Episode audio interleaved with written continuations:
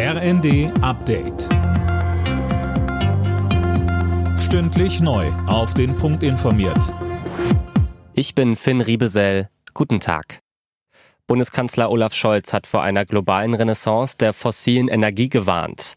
Der Krieg gegen die Ukraine und die rasant steigenden Energiepreise bestärken ihn nur in dem Ziel, mit Vollgas raus aus Kohle, Öl und Gas zu kommen, sagte Scholz zum Auftakt des Petersberger Klimadialogs in Berlin. Unsere Devise lautet jetzt erst recht, so Scholz. Aber Klimaschutz wird nur dann erfolgreich sein, wenn er von einer breiten Mehrheit unserer Gesellschaften getragen wird.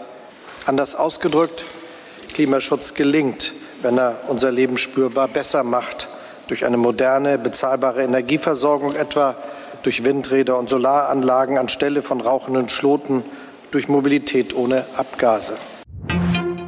Angesichts der drohenden Gasknappheit wird weiter über eine Laufzeitverlängerung der noch drei verbliebenen Atomkraftwerke diskutiert.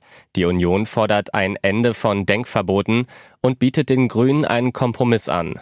Unionsfraktionsvize Jens Spahn sagte im ersten. Ich kann ja nicht sagen, auch bei der Kernenergie bitte keine Tabus und dann selbst gleich schon wieder Denkverbote errichten beim Tempolimit.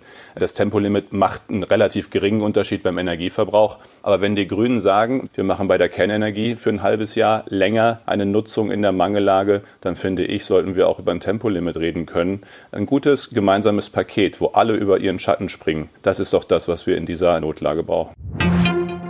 Deutschland schwitzt bei bis zu 37 Grad im Westen und Südwesten. Morgen wird es sogar noch heißer. Auf körperliche Anstrengungen wie beispielsweise Sport sollte man aktuell möglichst verzichten und deutlich mehr trinken als sonst.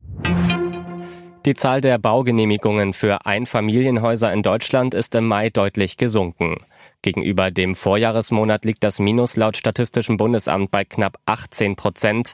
Deutlich mehr Bauanträge gab es dagegen für Zwei- und Mehrfamilienhäuser. Alle Nachrichten auf rnd.de